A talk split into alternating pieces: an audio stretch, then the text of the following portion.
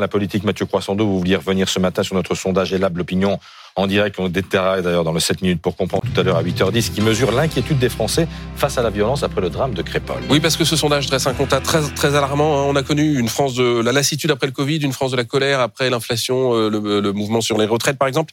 Là, voici une France de l'inquiétude face à la montée des violences et sur la cohésion de la nation. Pour deux sondés sur trois, ce qui divise les Français est désormais plus fort que ce qui les rassemble. 8 mmh. sur 10 valide, vous savez, la prophétie de Gérard Collomb, on en avait parlé, une société qui vivait côte à côte et qui vivra demain face à face.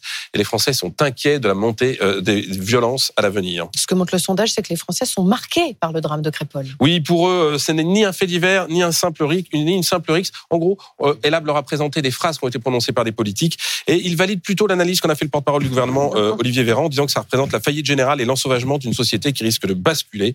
Et contre la tentation de la violence, ils estiment que c'est à la justice de rendre justice en très grande majorité. Ils sont moins nombreux à dire, par exemple, que les villages ruraux sont désormais victimes de razzia, comme l'avait dit Marine Le Pen, ou confrontés à un djihad du quotidien, comme le dit Eric Zemmour. Merci beaucoup, Mathieu.